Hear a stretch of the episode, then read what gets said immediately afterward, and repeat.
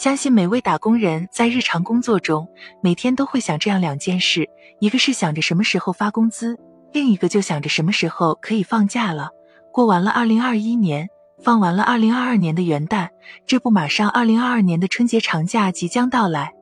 但是你可不要高兴的太早，小心乐极生悲。为什么要这样说呢？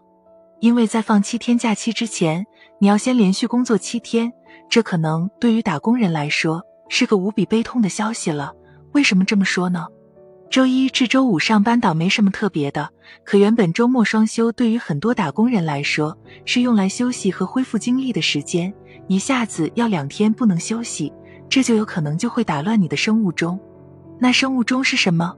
其实生物钟又称生理钟，它是生物体内的一个看不见的时钟，或者可以把它理解为是生物体内部的节律。就比如人类的生物钟，人体各个器官是按照一定的节律工作的，有一定的运作规律。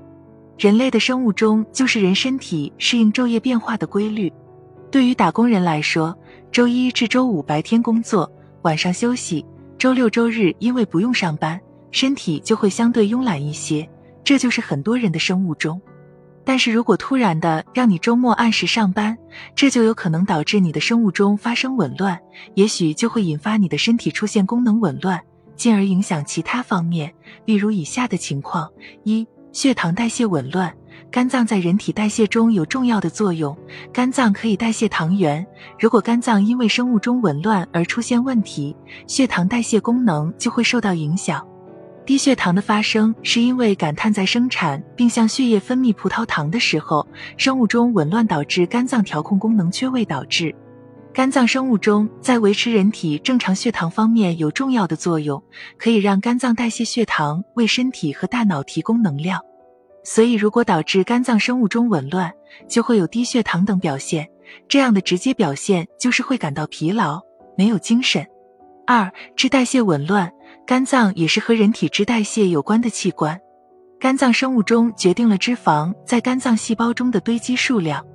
研究表明，肝脏生物钟有一个功能，那就是关闭控制人体脂肪合成的基因。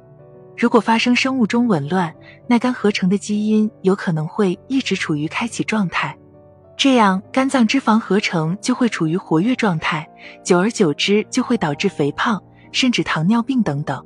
其实，当自己的生物钟被打乱，身体表现出很多症状，等出现了症状，我们才可能注意到。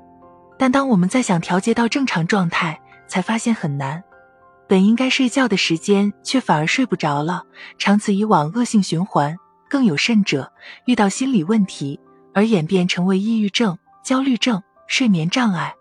所以，当生物钟紊乱后，我们要如何调整紊乱的生物钟呢？一、适当运动。美国加州大学精神病学教授克里斯托弗·科尔维尔研究发现，通过锻炼可以有效改善我们的生物钟。二、保证固定的睡眠时间。为了调整生物钟，建议白天少睡觉，甚至不睡觉，等身体自然累积困意，到晚上再正常入睡，避免晚上过于精神而失眠。三、营造良好的睡眠环境。当我们入睡时，就要有入睡时的外界环境。睡前不要玩手机，调低环境里的光线、声音等，营造一个适合睡眠的环境，以便入睡。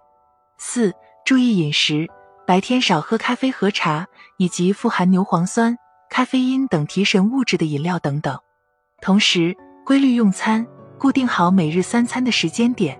所以，了解清楚以上的知识，如果这次连上七天班导致生物钟紊乱，你就不必太焦虑。按以上方式，用春节放假的七天慢慢调整过来吧。